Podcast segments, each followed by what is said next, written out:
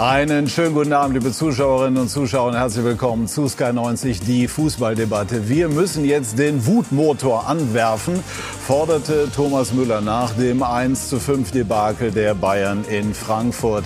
Keiner versteht es so wie er, die Dinge auf den Punkt zu bringen. Während sich die Kollegen wegduckten, war Müller schon wieder verbal im Kampfmodus. Gelebtes Mir san mir. Allerdings äh, würde das den Bayern auch auf dem Platz gut tun. Dort aber blieb die Bayern-Legende gestern mal wieder weitgehend außen vor. Warum eigentlich? Das ist eine von vielen Fragen, die sich stellt nach dem niederschmetternden 1 zu 5 der Münchner in der Main-Metropole. Das sind unsere Themen.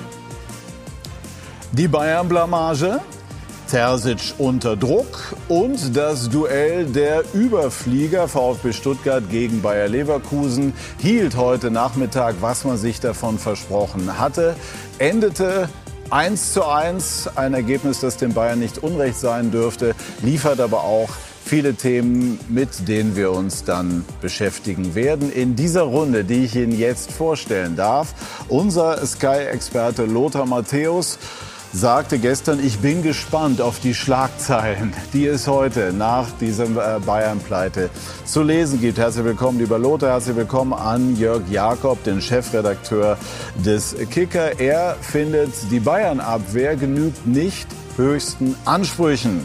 Herzlich willkommen an Patrick Berger, der sich für Sky vor allem über Borussia Dortmund kümmert und glaubt, dass es spätestens im Sommer beim BVB Veränderungen geben wird. Und schönen guten Abend auch an Dennis Aogo, der unter anderem beim VfB Stuttgart spielte und den Eindruck hat, dass Sebastian Hoeneß einen sehr guten Zugang zur Mannschaft findet. Nochmal ein herzliches Willkommen an alle und Lothar. Haben die Schlagzeilen, die du heute gelesen hast, das wiedergespiegelt, was du gestern auch äh, wahrgenommen hast aus der Ferne? Ja, natürlich. Man konnte ja gar nichts anderes erwarten, also dass man bei Bayern München natürlich noch genauer hinschaut. Bei Siegen werden sie gelobt. Jetzt müssen wir sie wieder mal kritisieren. Haben ja in der Bundesliga bisher eigentlich sehr gut nicht nur gebunkert, sondern auch in den letzten Wochen besser gespielt, dominant gespielt. Und deswegen glaube ich, kam für viele, nicht nur für mich, diese Niederlage, generell die Niederlage und dann das noch in dieser Höhe mehr wie überraschend. Sie war ja nicht einmal so unverdient, weil Frankfurt hat im Endeffekt äh, die Fehler der Bayern ausgenutzt und Bayern, Bayern hat keine Antworten gehabt auf die Gegentore. Sie haben sich dann im Endeffekt ergeben und das ist nicht Bayern-like und deswegen hat Thomas Müller im Endeffekt äh, im Interview nach dem Spiel das Richtige gesagt. Wir müssen jetzt wieder wirklich anders denken. Wir müssen dahin kommen, wo wir dominant spielen. Und ich glaube, dass die zehn Tage Pause nach dem Spiel gegen Kopenhagen Ausfall gegen Union Berlin, dem Bayern gar nicht gut getan hat. Wie hast du das früher nach den wenigen deutlichen Niederlagen gehandhabt? Ich erinnere mich spontan an eine Niederlage auf dem Betzenberg, als Franz Beckenbauer Trainer war. So, ja, wir haben natürlich auch Spiele verloren. Ich habe auch im Freiburg mal 5-1 verloren. Aber Bayern München weiß man ja, und das hat man ja nach dem Spiel in Saarbrücken gesehen, beim Auswärtsspiel in Dortmund, da kommt dann schon eine Reaktion. Und äh, wie gesagt, die wird auch kommen. Ausrutscher, aber normalerweise, wie gesagt, äh, man stellt sich viele Fragen. Warum Musial in der zweiten Halbzeit? Warum Müller in der zweiten Halbzeit? Warum nicht von Anfang an? Warum ist die Mannschaft so löchrig, äh, in der Defensive so löchrig? Es sind viele, viele Fragen, die der Trainer beantworten muss.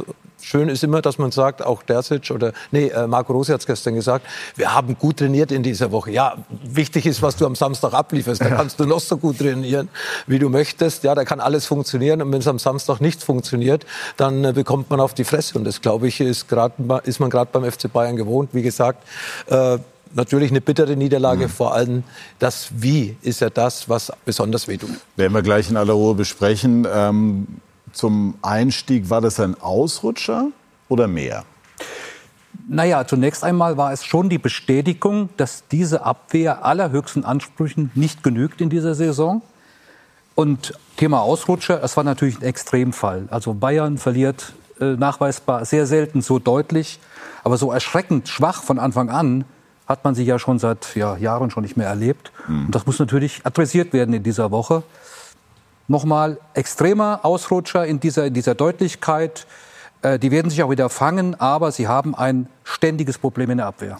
Wie ist beim BVB die gestrige Niederlage zu werten. Natürlich stark beeinflusst durch den Platzverweis von Hummels. Aber unterm Strich steht eben, dass Borussia Dortmund jetzt schon vier Punkte Rückstand auf Leipzig und damit auf den Champions League Platz hat. Ja, auf jeden Fall. Leipzig ist äh, auch einer der Verfolger, mit, mit, mit, denen man sich duelliert als Borussia Dortmund. In den letzten äh, sechs Spielen gegen Leipzig äh, fünf Niederlagen kassiert. Das äh, tut natürlich weh aus Dortmunds Sicht. Und schlimmer noch, wenn man mal äh, in diese Top-4-Gruppe guckt, äh, hat man gegen alle Mannschaften verloren, gegen Stuttgart zweimal deutlich okay, ein 1 zu 1 gegen Leverkusen, aber mit einer Spielart, die nicht zu Borussia Dortmund passt. Äh, das war äh, schon sehr, sehr destruktiv, sehr hinten reinstellen. Gestern mit einem anderen Ansatz, schon ein bisschen mutiger, auch so die ersten 10 Minuten, 15 Minuten bis zu dieser roten Karte, die ja völlig berechtigt war äh, gegen, gegen Mats Hummels. Was zumindest positiv war gestern, ist, dass die Mannschaft den Kampf angenommen hat und auch Lothar, was ja auch bei dem Spiel mit einer gewissen Leidenschaft auch in dieses Spiel reingegangen ist.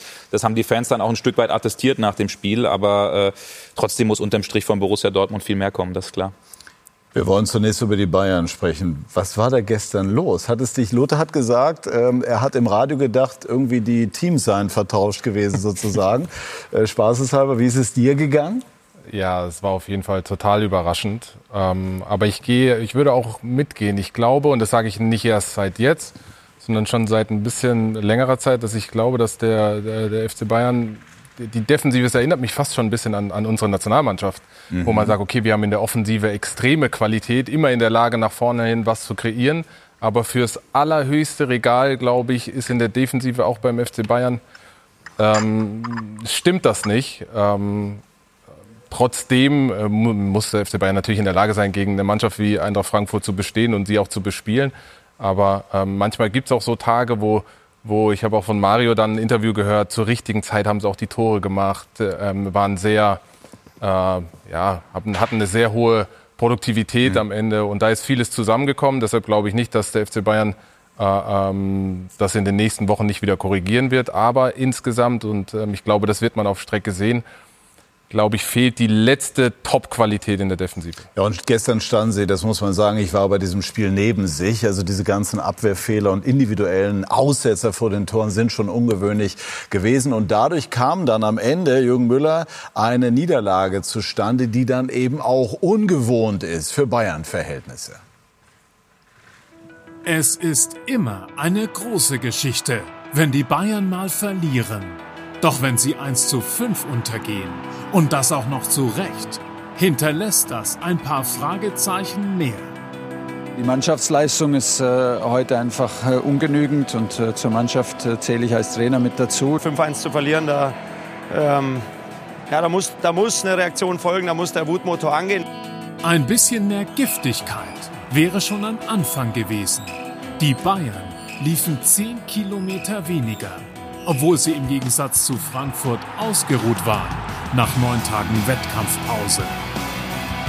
Wir müssen eine Schippe oder zwei drauflegen in den Sachen, dass wir nach dem Spiel merken, dass wir an die Grenze gegangen sind. Und wenn wir dann eben nicht nur dieses, äh, ein Pferd springt nur so hoch, sondern dann überspringen wir halt mal. Und, und da müssen wir zulegen. Die Bayern, oft nur Zuschauer, Druck ausüben, sieht anders aus dass uns da die Spannung gefehlt hat oder was nach der Woche. Das sah auf jeden Fall so aus, als wenn, auch wenn es jetzt intern bis gestern und heute um halb vier nicht so ausgesehen hat, sah es ab halb vier definitiv so aus. Was auch damit zu tun hatte, dass kurz vor halb vier die Frankfurter Aufstellung Tuchel ins Grübeln brachte. Wir hatten eine Viererkette erwartet. Es war eine Viererkette, aber dann auf dem Spielberichtsbogen sah es von Namen aus wie eine Fünferkette. Wir haben einfach auch noch mal ganz kurz vorm Spiel dem Aufwärmen zu viele Informationen gegeben und haben ein äh, bisschen Fokus wegge weggebracht von dem, was wir eigentlich haben wollten. Und so fielen die Tore, meist ausgelöst durch grobe individuelle Patzer, wie Kim vor dem 2 zu 0 oder Kimmich vor dem 3 zu 0. Vielleicht noch wichtiger, nach den Patzern war noch genügend Zeit, das Ganze auszubügeln, meist in Überzahl. Das zweite, dritte, vierte Tor sind wir in allen Situationen in Überzahl, aber wir sind einfach äh, nicht in der Lage, uns so zu verhalten, dass wir, dass wir die Torgefahr, ich weiß nicht, erkennen und sie dann auch so zu Ende verteidigen, dass kein Tor passiert. Was den Verantwortlichen nicht entgehen wird, im Kader fehlen auch Optionen an gelernten Abwehrspielern. Bayern ließ schon öfter hinten zu viel zu. das ist ja nicht das erste Mal. Also die, die hatten ja nur das Glück, dass in der Vergangenheit die anderen die Chancen nicht genutzt haben. Die Chancen waren ja immer da. Immerhin, zu den Fans gingen sie diesmal nach Abpfiff. Bezeichnend allerdings, dass sich nur einer zum Interview stellte, Thomas Müller, der erst beim Stand von 1 zu 5 eingewechselt wurde. Wir werden zurückschlagen, wir werden zurückkommen, ähm, aber wir haben nicht viel Zeit. Die Bayern und der Wutmotor. Es fehlt etwas in diesem Team der Ausnahmekünstler. Nicht erst seit Frankfurt. Ein Thema war gestern der fehlende Rhythmus. Jetzt ist es so, Jörg, dass man auf der anderen Seite immer wieder mal hört, auch von Thomas Tuchel, es gebe latent eine Überbelastung. Was ist denn jetzt äh, die Wahrheit zwischen diesen beiden Polen? In jedem steckt ein Fünkchen Wahrheit drin. Zunächst einmal Überbelastung, da hat der Trainer Thomas Tuchel und viele andere recht. Nach einer Länderspielpause, wenn die Spieler kurz vor dem Spieltag wieder zurückkommen, zum Teil nach langen äh, äh, Auslandsflügen, und du hast auch vielleicht nur eine Stunde, zwei Zeit, um aufs nächste Spiel vorzubereiten. Das ist schon eine Form der Überlastung, die ich zunächst einmal schwächt im nächsten Ligaspieltag. Und da, da äh, sind, sind alle Mannschaften betroffen, speziell aber auch die großen Mannschaften, mhm. die ganz stark Nationalspieler haben. Zum anderen ist es natürlich auch so, dass du einen gewissen Rhythmus brauchst, um, ähm, um, ja, um, um, um diese Wettkampfhärte zu haben. Und zwar von Beginn an. Das fehlt ja bei Bayern gestern total. Ich sage aber auch, das kann nie und nimmer eine Erklärung und auch keine Entschuldigung sein, denn zehn Tage habe ich Zeit, eine gewisse Frische mental und auch körperlich herzustellen und dann als FC Bayern mit seinem Aufgebot eine Mannschaft aufzubieten, die von der ersten Minute an da ist. Mhm. Also da würde ich schon sagen, ja, du brauchst im Fußball einen Rhythmus, gar keine Frage, aber so von Anfang an überhaupt nicht auf, auf dem Platz zu sein, äh, da stimmt ja an der Einstellung grundsätzlich was nicht. Das finde ich tatsächlich auch. Also interessanter Punkt. Äh, das äh, Thema der Überbelastung gebe ich Tuchel und Co. in Teilen recht, aber jetzt nicht äh, in dieser Woche, weil man hatte zehn Tage Zeit, um sich ein Stück weit auch auszuruhen und eigentlich fokussierter zu sein denn je, weil wann passiert es mal, dass die Bayern zehn Tage sich ausruhen können. Ähm, was ich eher krasser fand in diesem Spiel war das Mentalitätsthema, das wir eigentlich in der Bundesliga an manchen anderen Stellen äh, äh, immer verortet haben. Äh, schöne Grüße nach Dortmund, ähm, dass diese Mannschaft den Kampf, die Leidenschaft in keiner einzigen Spielminute in Frankfurt, wo man eigentlich weiß, was sich erwartet, angenommen hat. Das finde ich muss der Mannschaft eigentlich mehr zu zu, bedenken geben. Ja, hat Müller ja im Prinzip auch angesprochen mhm. mit dem Pferd, dass man ein bisschen höher mhm. springen müsste, als es reichen mhm. würde. Genau, genau. Ja. Also ich erinnere mich zu meiner Zeit, Lothar wird es auch äh, bestätigen können, es ist natürlich am schönsten, wenn du alle drei Tage spielst, äh, mhm. selbstverständlich. Und manche Dinge, die laufen dann intuitiv. Äh, wenn du jetzt mal zehn Tage am Stück kein Spiel hast, dann kann das schon sein, dass du diesen, diesen Druckabfall verspürst. Und wenn du dann in so einen Hexenkessel reinkommst und von der ersten Minute merkst, es tut weh, hast dann auch das Momentum nicht auf deiner Seite, kann das schon in so einen Negativkreislauf kommen. Aber ich glaube, was das Erschreckendste ist, dass man im Laufe des Spiels nie das Gefühl hatte, dass äh, der FC Bayern angekommen ist im Spiel und das nicht geschafft hat. Ich glaube, ich habe auch ein Interview von Leon gehört, wo er sich selbst auch in die Kritik genommen hat und gesagt hat, da zählt es eigentlich Führungsspieler, da müssen sie da sein und, und versuchen die Energie zu unterbrechen. Und ähm, das ist eigentlich das, was mich am meisten verwundert, dass, dass sie es nicht geschafft haben im Laufe des Spiels, ähm, das umzudrehen und wieder zurück ins Spiel zu finden. Unter anderem, weil es die Frankfurter natürlich auch sehr, sehr gut gemacht haben. Das geht ja dann immer ganz gerne mal unter. Eintracht Frankfurt war auf äh, einem Top-Energie-Level, wenn wir mal den Begriff aufnehmen wollen. Lothar, das, das ist richtig. Die Gier hat gefehlt bei den ja. Bayern, aber ja. was mich am meisten ja. überrascht hat, ist die Aussage von Thomas Tuchel. Na? Wir haben mit einer Fünferkette oder Dreierkette oder Viererkette gerechnet. Ich persönlich sehe jede Woche bin ich ja auch im Stadion dabei, häufig Veränderungen während des Spiels. Da ja. muss man ja auch reagieren. Also ich kann ja nach fünf Minuten reagieren auf das, was ich vielleicht vorher nicht angesprochen habe. Sie haben mit einer Fünferkette oder Fünferkette, glaube ich, gerechnet und dann haben sie mit einer Viererkette gespielt, die mhm. Frankfurter. Mhm, genau. Ja, das kann ich doch nicht als Ausrede gelten lassen, dass über 90 Minuten ich mit diesem System, wo ich vielleicht beim Gegner erwartet hätte, und es ist nicht so gewesen, dann kann ich doch in einer Minute reagieren. Es ist ja auch bei Auswechslungen so. Ich wechsle aus, wechsle mal von einer Vierer auf eine Dreierkette oder habe eine Fünferkette. Da hat man doch alle Möglichkeiten. Und das weiß doch auch jeder Spieler, weil Bayern München spielt ja im gleichen System wie in den letzten Wochen. Spielt mit einer Spitze, spielt mit einem hängenden Spieler dahinter. Ist es Musiala, ist es Schuppo-Mudeng oder ist es Müller? Dann hat man zwei draußen auf den Flügeln. Dann hat man seine Doppel-Sechs und hinten hat man die Vier. Von dieser Seite her hat mich diese Aussage eigentlich am meisten überrascht, dass wir uns auf ein anderes System von Eintracht Frankfurt konzentriert und vorbereitet vorbereitet haben. Also wenn ich mich nur auf ein System vorbereite, dann habe ich irgendwas vergessen in diesen Tagen zu machen. Ja, er hat ja dann noch ähm, angefügt, dass er die Mannschaft möglicherweise überfrachtet habe, dann mit kurzfristigen Informationen. Der Punkt, der sich anschließt, auch nochmal an dich, Lothar, ist natürlich, muss man nicht einer Mannschaft wie Bayern München zutrauen, diese Dinge dann selber, wenn sie dann tatsächlich passieren, ja. auch auf dem Platz zu regeln. Dafür sind ja an für sich gestandene ja, Spieler da. Habe ich ja gesagt. Also, das, äh, mir als Bayern München ist es egal, wie der Gegner spielt. Ich spiele, ich muss ja versuchen, den Gegner mein Spiel aufzuzwingen als Bayern München. Aber gestern hat sie nicht an dem System der Frankfurter gelegen, sondern es war die Einstellung von Bayern München. Die Frankfurter waren gierig, die Frankfurter haben die Tiefenläufe gemacht und die Bayern haben zugeschaut. Und das ist das, was gestern den Unterschied in Frankfurt ausgemacht hat. Ich finde, diese, dieser Verweis auf das taktische, systemische ist für mich auch eine Nebelkerze. Den ist jetzt ja eben schon gesagt, das Spiel hatte anschließend noch viele, viele Minuten nach diesem absolut schlechten Start, wo man reagieren kann. Gute, normale Bayern erzielen das 3 zu 1. Da hat mich mal die Dinge in die Hand genommen, besser gesagt den Ball an den Fuß, ein Tor erzielt und nach dem 3 zu 1 denkst du eigentlich, jetzt wird's noch mal gefährlich. Jetzt ne, nehmen die Bayern das Heft in die Hand. Pustekuchen. Gestern war gar nichts, außer dem 4 zu 1 und dem 5 zu 1. Und das muss ich noch mal einfach nur bestätigen. Es war Zeit genug, sich auf diesen Gegner einzustellen, der allerdings selbst auch fantastisch gespielt hat. Mhm. 100 Prozent. Also ich, ich frage mich, ich weiß nicht, ob Tuchel vielleicht so auch ein bisschen äh, äh, durch diese Aussage ablenken. Jetzt diskutieren wir über das Thema ja. taktisch. Äh, ich, vielleicht will er auch ein bisschen ablenken von anderen Themen, die es im Verein gibt, die, die, die Rumoren, äh, weil es gibt viele Transferthemen, das haben wir im Sommer auch ausführlich diskutiert. Aber vielleicht hat er einfach nur in dem Moment auch ehrlich gesagt, was ihm durch den Kopf ging. Er hat ja vorher auch gesagt, das ehrt ihn ja durchaus, auch er hat eine ungenügende Leistung an diesem Tag erbracht. Ja, erstmal, genau, Chapeau an der Stelle, weil das muss man ja auch sagen. Es gibt, glaube ich, wenige Trainer, die äh, so selbstkritisch sind und das vielleicht auch auf ihre äh, äh, Kappe nehmen. Aber ich glaube, ganz tief in ihm, da, da, da, da brodelt es schon, äh, was, was gewisse Themen auch in der Transferpolitik äh, angeht. Und äh, bin sehr davon überzeugt, dass die Bayern im Winter etwas machen werden und auch müssen, weil mit dieser Abwehr äh, sind sie einfach nicht tauglich, um die ganz großen Ziele zu erreichen. Gestern fiel der Name Araujo. Wir werden dann nachher mit Florian Plettenberg noch drüber mhm. sprechen, Abwehrchef des FC Barcelona. Aber ich würde gerne bei dieser Frage bleiben, die Lothar jetzt auch noch mal aufgeworfen hat. Ähm, wie viel muss man nicht eigentlich auch der Mannschaft zutrauen? Und umgekehrt ist es ein, ein Kennzeichen dieser Trainergeneration, auch Nagelsmann, dann zu viel Input manchmal liefern zu wollen?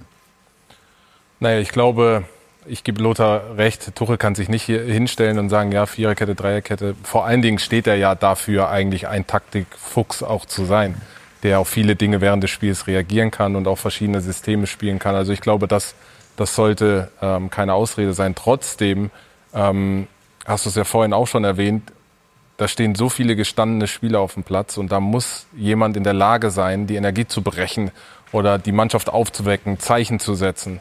Und oftmals ist es halt so, dass das so klar aus der, aus der Mitte kommt, aber ich glaube, da haben viele Spieler auch ein bisschen eigene Themen gerade, ob das Jo ist, Leon ist, ist besser in Tritt gekommen, aber dann eine Reihe dahinter, finde ich, wenn man Kim, Upamecano, sind beide Spieler, die eine große individuelle Qualität haben, aber die immer wieder für so Aussetzer ähm, gut sind. Und ähm, ja, die Frage ist, wer soll dieses Heft in die Hand nehmen? Ich sehe diese Charaktere, die gerade auch so gefestigt sind, dass sie das übernehmen können, sehe ich aktuell nicht. Und ich glaube, dann ist es eben schwer, Nach in so einem Anspruch Spiel. Wäre es Kimmich?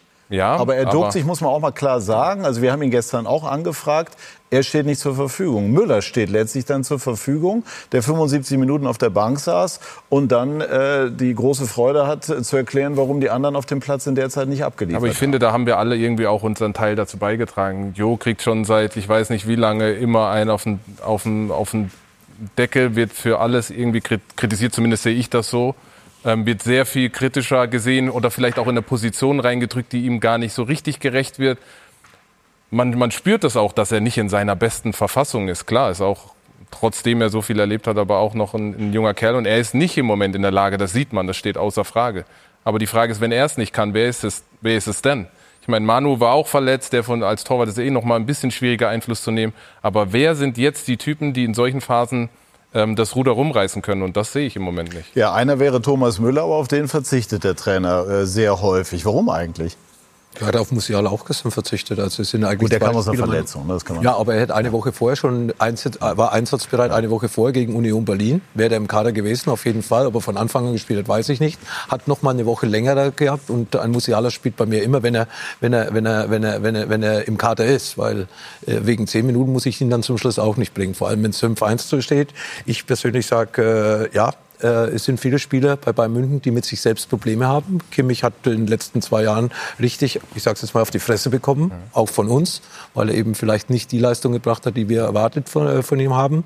Kim ist noch nicht angekommen bei Bayern München, das hat man auch in den letzten Wochen gesehen. Er hat immer wieder äh, einen Fehler drin, auch gestern nicht unbedingt das saubere Aufbauspiel im, Deckung, im, Deckungs, im Deckungsverbund mit, mit Upamecano, auch nicht diese Sicherheit stellen sie nicht dar.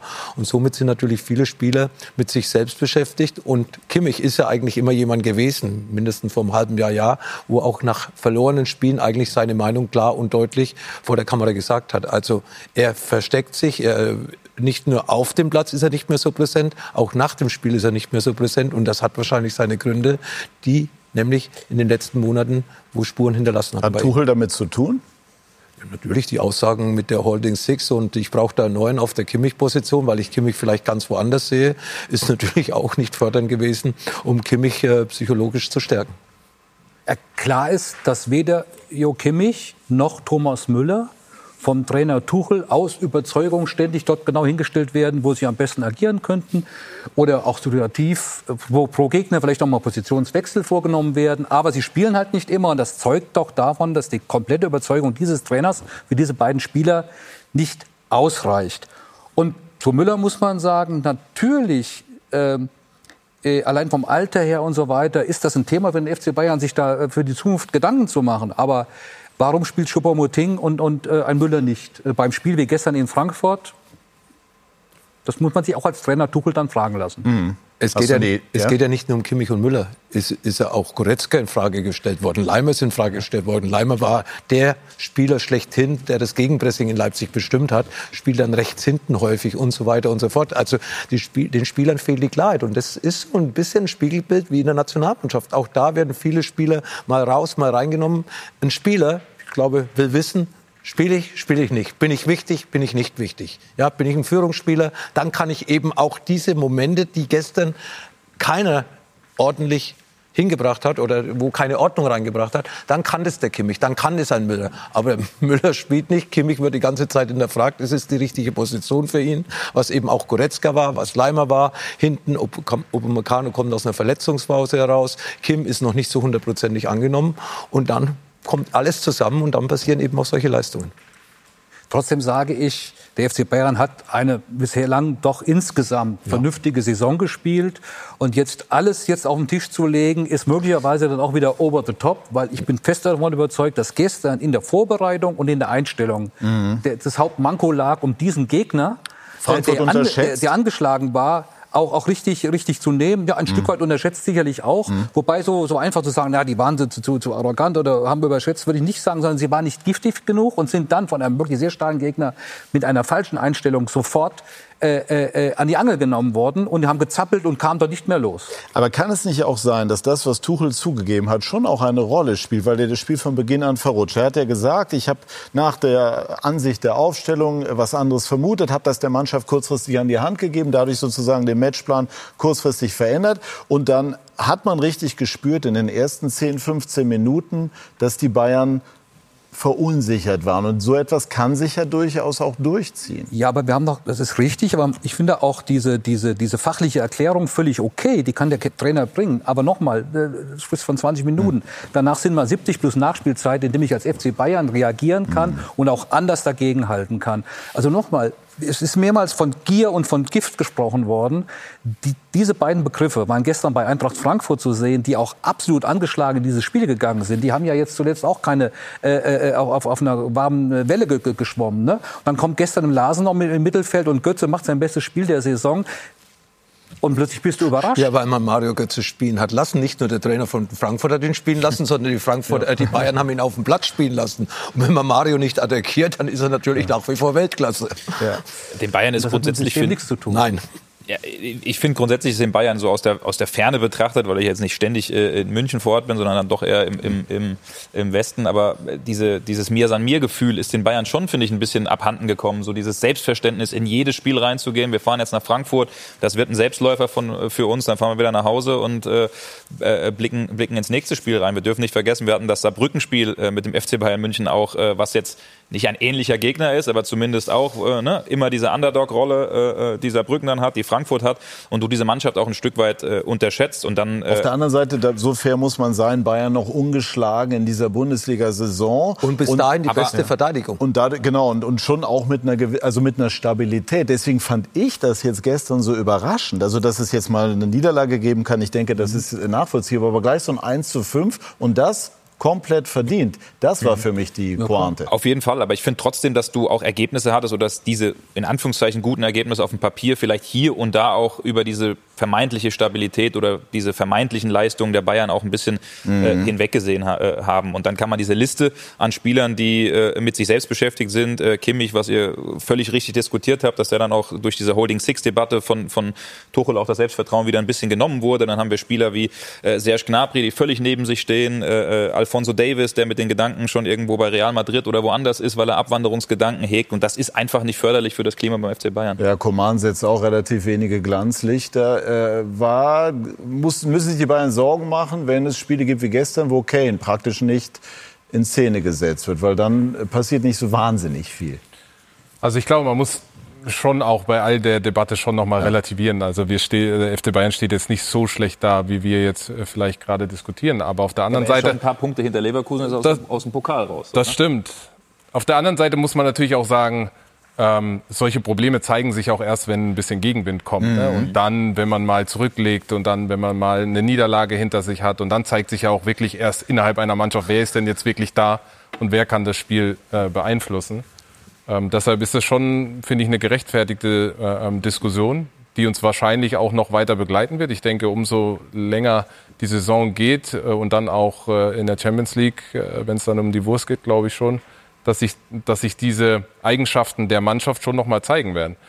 Ähm, die Frage ist halt, und Lothar hat das richtig gesagt, wenn man alle Spieler im Laufe einer Saison an, anzählt und wirklich nicht eine, eine Achse das Vertrauen gibt und sagt, hey, ihr seid meine Männer, auf die ich mich verlassen kann und ich gebe euch da auch diese Verantwortung und auch diese Rückendeckung, dann ist es schwer, in solchen Momenten, wo es dann Gegenwind gibt, dann darauf zu hoffen, dass, dass die dann das Ruder äh, rumreißen. Das ist nahezu nicht möglich. Wir kommen später ja sowieso auf das Spiel von heute Nachmittag, Stuttgart gegen Leverkusen. Da sieht es genau anders aus. Die haben eine Achse, die haben ihre Führungsspieler und die dann auch ihre eigene Qualität im Dienst der Mannschaft stellen können und deswegen eben auch diesen erfolgreichen Fußball spielen. Nochmal, natürlich haben wir Bayern München auch gegen Dortmund gelobt. In den letzten Wochen haben sie wieder eigentlich so diesen Fußball gespielt, den wir von ihnen gewohnt sind. Aber natürlich gestern, das ist ein Rückschlag gewesen, den man in dieser Form einfach nicht als Bayern München hinnehmen soll, sondern man muss diese Diskussion annehmen. Auch bei Bayern München wird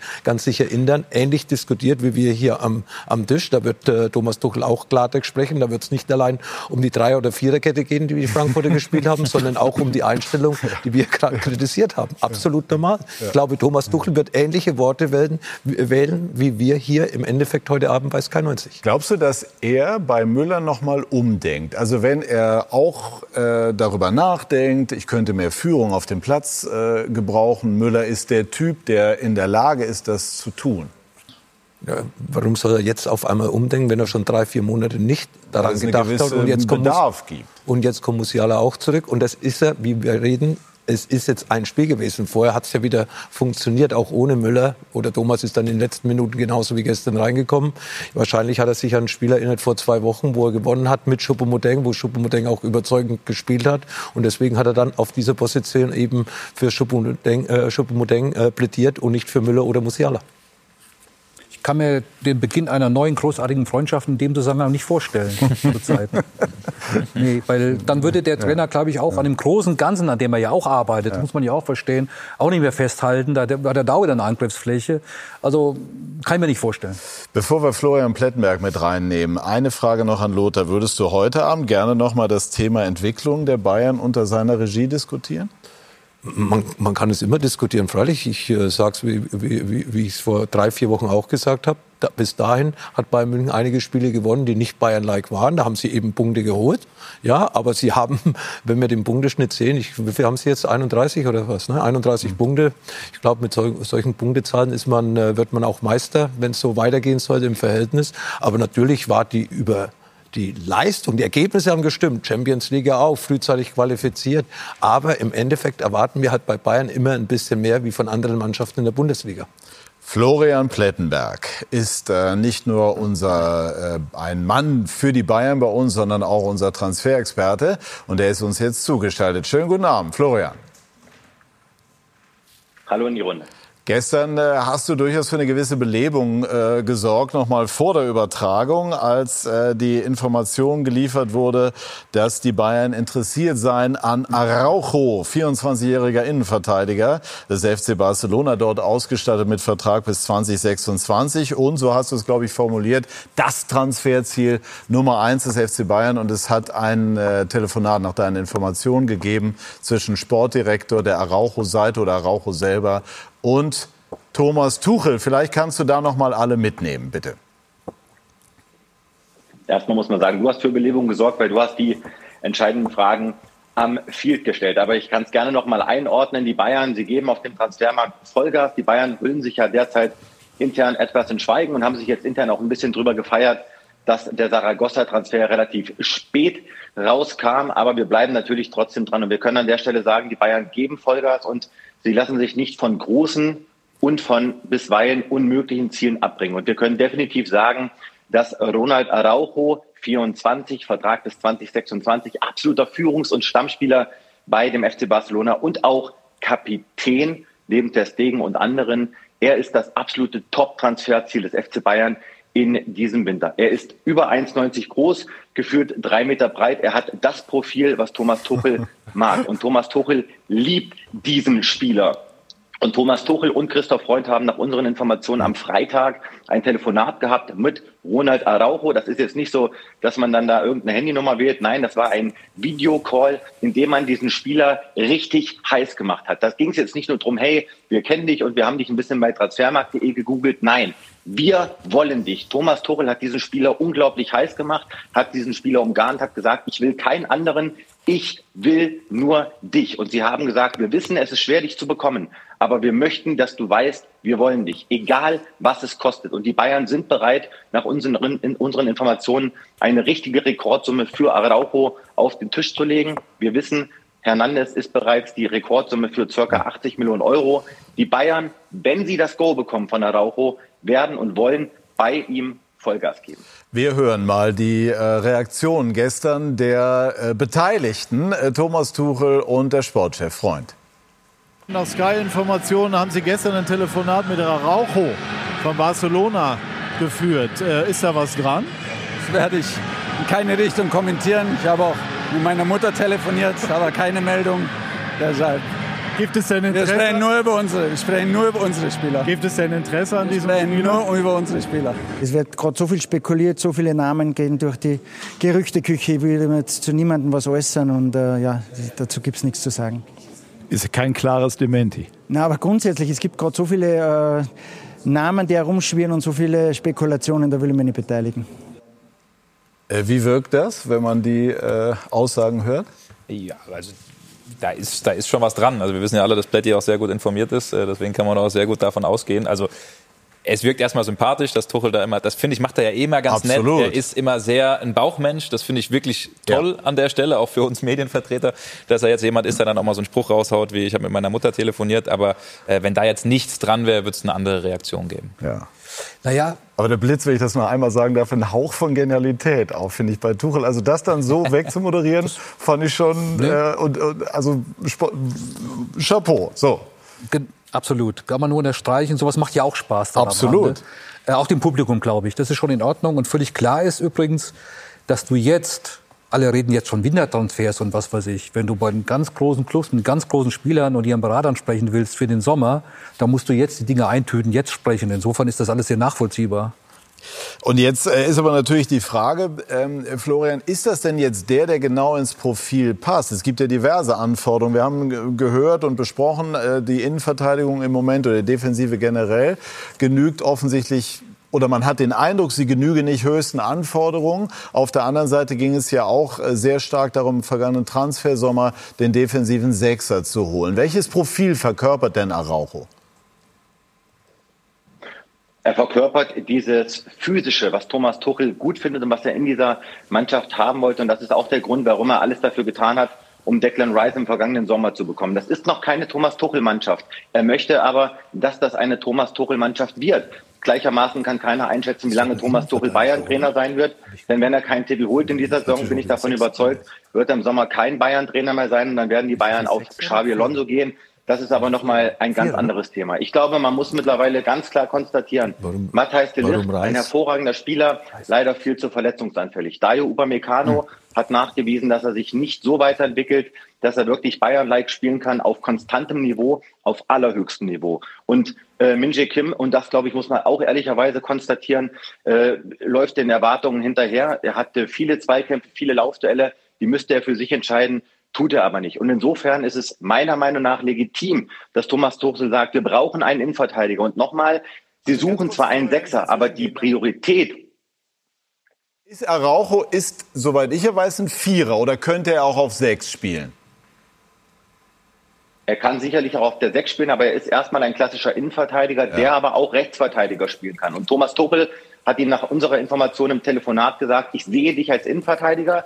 Wenn du zu mir kommst, musst du aber auch damit klarkommen, dass ich dich ab und zu mal als Außenverteidiger einsetze. Okay. Die Bayern suchen Florian, ich Einsätze, gerne die, aber das ist nicht die höchste Priorität. Ich würde gerne äh, die Runde mit reinnehmen. Dafür, dass die Bayern eigentlich vorgenommen hatten, dass nicht mehr viel rauskommt, äh, wird das Telefonat sehr authentisch wiedergegeben. Äh, Lothar, Araujo ja. als Vierer, macht das Sinn oder wäre eine Sechs, defensive Sechs, lassen wir mal Holding Six weg, nicht zu priorisieren? Ich glaube, auf dem Transfermarkt ist einiges nicht so gelaufen, wie Bayern München sich das im Sommer vorgestellt hat. Wenn ich aber diese Diskussion jetzt höre, was soll denn morgen wieder ein Upamecano oder ein Kim oder ein Delikt denken? Was ist mit uns wieder los? Schon wieder Verunsicherung für die Spieler, die eigentlich jetzt beim FC Bayern zur Verfügung stehen. Also ganz sicher eine Verstärkung. Ein sehr starker Innenverteidiger, körperlich sehr stark, schnell, Kopfball stark, alles Mögliche. Also gute Voraussetzungen, den FC Bayern gut zu tun. Aber wenn das jetzt schon wieder rauskommt, gibt es ja schon wieder eine gewisse Unruhe. Und diese Unruhe will man ja oder sollte man ja vermeiden. Da ist ja genügend Unruhe da. Ich mache ja schon wieder Spieler schwächer, wenn ich jetzt wieder über Neuzugänge in diese Richtung äh, diskutiere, wo wir ja gerade von unseren Experten eigentlich alles mitbekommen, was vorgestern passiert sein soll. Und ich gehe davon aus, dass wir ja nicht hier eine Märchenstunde haben, sondern dass da an diesem Thema was dran ist. Also meiner Meinung nach ist es auch schon wieder sehr unglücklich, dass sowas nach außen kommt, wenn ich meine, Stärke, meine Spieler stärker machen möchte, die mir zurzeit zur Verfügung stehen, gerade in der Verteidigung, dann ist das ganz sicher auch nicht unbedingt gut für die jetzigen Spieler, die eben da nur zur Verfügung stehen. Mit Delikt hat man einen Verletzten, dass man nachlegen muss auf dieser Position. Völlig legitim, völlig normal. Und wenn es mit diesem Spieler klappen sollte, ist er ganz sicher auch eine Verstärkung für den FC Bayern. Aber spannend natürlich für uns. Und äh, man kann natürlich auch sagen, die Spiele, die du eben angesprochen hast, müssen einfach bessere Leistungen bringen. Dann hast du eine entsprechende Diskussion. Nicht? Du hast selber bei den Bayern über viele Jahre Topleistungen abgeliefert. Und dass dort geschaut wird, ob Alternativen zur Verfügung stehen, wenn die Leistung nicht stimmt, ist auch Teil des Deals, wenn du bei Bayern unterschreibst. Aber bin ich nicht auch verantwortlich als Trainer, dass ich die Spieler besser mache? Einen Upamecano, der ja hohes Potenzial hat, der ja auch diese Maße hat, äh, wie jetzt äh, der mögliche Neuzugang. Von dieser Seite her hat, hat der Bayern München stabile, große, starke, physisch starke Spieler. Die Spieler sind da. Delikt ist auch ein großer, starker Spieler. Aber hier kommt noch eine Komponente dazu. Er kann auch er rechts hinten verteidigen. Hm. Also würdest du sagen, Araujo, wenn die Bayern ihn bekommen würden, wir fragen gleich bei Florian, wie hoch die Wahrscheinlichkeit ist. Sinnvoll, ja oder nein? Absolut sinnvoll. Florian, wie hoch ist denn die Wahrscheinlichkeit, dass der Deal klappt? Also wenn ich das richtig verstanden habe, sind die Bayern zwar nach deinen Infos hoch interessiert, aber sind auch schon noch äh, hohe Hürden zu überwinden. Definitiv. Wir müssen so ehrlich sein, äh, die Transferwahrscheinlichkeit liegt derzeit bei unter 10 Prozent. Aber, und das können wir auch sagen, Äh, wenn Araujo nicht das Grundprozent an Interesse hätte, hätte er gar nicht abgenommen. Dann hätte man diesen Telefontermin überhaupt nicht vereinbart. Also insofern hat sich Araujo das angehört. Und wir hören auch klipp und klar, Araujo war von der Art und Weise, wie Tuchel den heiß gemacht hat, angetan. Es liegt jetzt allein an Araujo, ob er sagt, ey, ich will zu euch. Und wenn er das tut, werden die Bayern Vollgas geben. Und die Bayern sind bereit, über 70 Millionen Euro auszugeben für Araujo. Das Grundproblem ist, er ist bei Barcelona ein absoluter Führungsspieler, aber wir wissen, die Katalanen sind klamm. Die Katalanen wollen Joao Felix holen, Joao Cancelo verpflichten. Sie müssen Transfererlöse generieren. Das ist die große äh, Möglichkeit der Bayern. Und, und das können wir auch noch ergänzen, die Bayern haben auch signalisiert, wir haben Kane bekommen. Wir haben Manet bekommen, das hat uns keiner zugetraut, aber wir haben es hinbekommen. Und wenn wir Araujo wollen, dann bekommen wir auch Araujo. Gut, ganz kurz jetzt. Äh, alles weitere dann natürlich äh, bei eurem Transfer-Update dann auch. Äh, Davis, Real Madrid, in Wahrscheinlichkeit? Halte ich für sehr wahrscheinlich, die Bayern wollen nicht das bezahlen, was er momentan fordert. Er fordert nach unseren Informationen über 10 Millionen Grundgehalt. Es gibt noch kein offizielles Angebot der Bayern, was auf dem Tisch liegt. Und die Bayern sagen intern, die Leistungen, die Davis bringt, entsprechen nicht dem, was er fordert. Die Bayern sind intern unzufrieden mit der Entwicklung und mit den Leistungen von Alfonso Davis. Ich glaube, wenn es so weitergeht, wird Alfonso Davis die Bayern im Sommer verlassen. Und wenn du 60 Millionen bekommst für Real Madrid, musst du Alfonso Davis im Sommer verkaufen. Und Müller, Vertrag in einem Satz? Gehe ich davon aus, dass der ich gehe davon aus, dass Thomas Müller seinen Vertrag beim FC Bayern verlängern wird bis 2025. Er will das Finale daheim 2025 nochmal mitspielen im besten Fall. Und ich gehe davon aus, Christoph Freund wird das Ding noch vor Weihnachten eintüten. Na dann, spannende Weihnachten. Dankeschön, Florian, für diese interessanten Informationen. Ganz kurz eingeordnet von der Runde. Dennis schmunzelt. Ja, ich sehe das ein bisschen anders. Also Alfonso Davis, da kommen wir wieder zum Thema. Für mich, ähm, das war ja nun mal auch meine Position, einer, der absolutes Weltklasse-Format hat. Die Frage ist halt, wie kriegst du ihn hin? Das ist die viel bessere Frage. Und wo kriegst du einen, der nur ähnliches Potenzial hat? Für den musst du auch eine, äh, ähm, eine Schweinekohle auf den Tisch legen. Äh, dann äh, Araujo, im Winter dann ähm, als Führungsspieler Barcelona zu verlassen, dann bei Bayern reinzukommen in ein, in ein, in ein schon bereit laufende Saison, wo du kaum Vorbereitungszeit hast, äh, dann so viel Geld bezahlen. Jeder, jeder muss wissen, ich meine, wenn du im Winter so einen Transfer machst, bezahlst du immer zu viel. Sowieso, die überzahlen, also die bezahlen das Premium für die Fehler, die sie im letzten Sommer gemacht haben. Also es gibt für mich schon äh, einige Fragezeichen, ähm, die auch dagegen sprechen. Und also Lothar also schmunzelt. Wenn Alfonso ja. Davis 10 Millionen verdienen will. Das ist im Verhältnis jetzt das, nicht viel, wenn man das Das ist ja wenig. Sieht, ne? Also für 10 Millionen würde ich den sofort verlängern. Ich würde sagen, er will eher 15 oder 20. Mhm. Dann würde ich vielleicht sagen, als Bayern vorsichtig. Aber trotzdem, neuer Verteidiger hinten links, der dann auch nicht unbedingt da ist. Guerrero könnte das vielleicht spielen. Kostet er dann auch wieder Ablöse. Also ich persönlich sage, Manet hat man bekommen, ja. Weil Klopp wusste, was los ist. Deswegen hat man Manet vielleicht auch von Liverpool gehen lassen für eine gewisse Summe. Also das sind schon Dinge, die jetzt äh, so ein bisschen gemischt werden, wo jetzt nicht so ganz klar für mich sind. Alfonso Davis ist, warum will Real Madrid ihn? Weil er einer der besten Linksverteidiger ist mit seiner Geschwindigkeit, die man zurzeit äh, in, auf, der, auf der Welt sieht. Aber er performt nicht.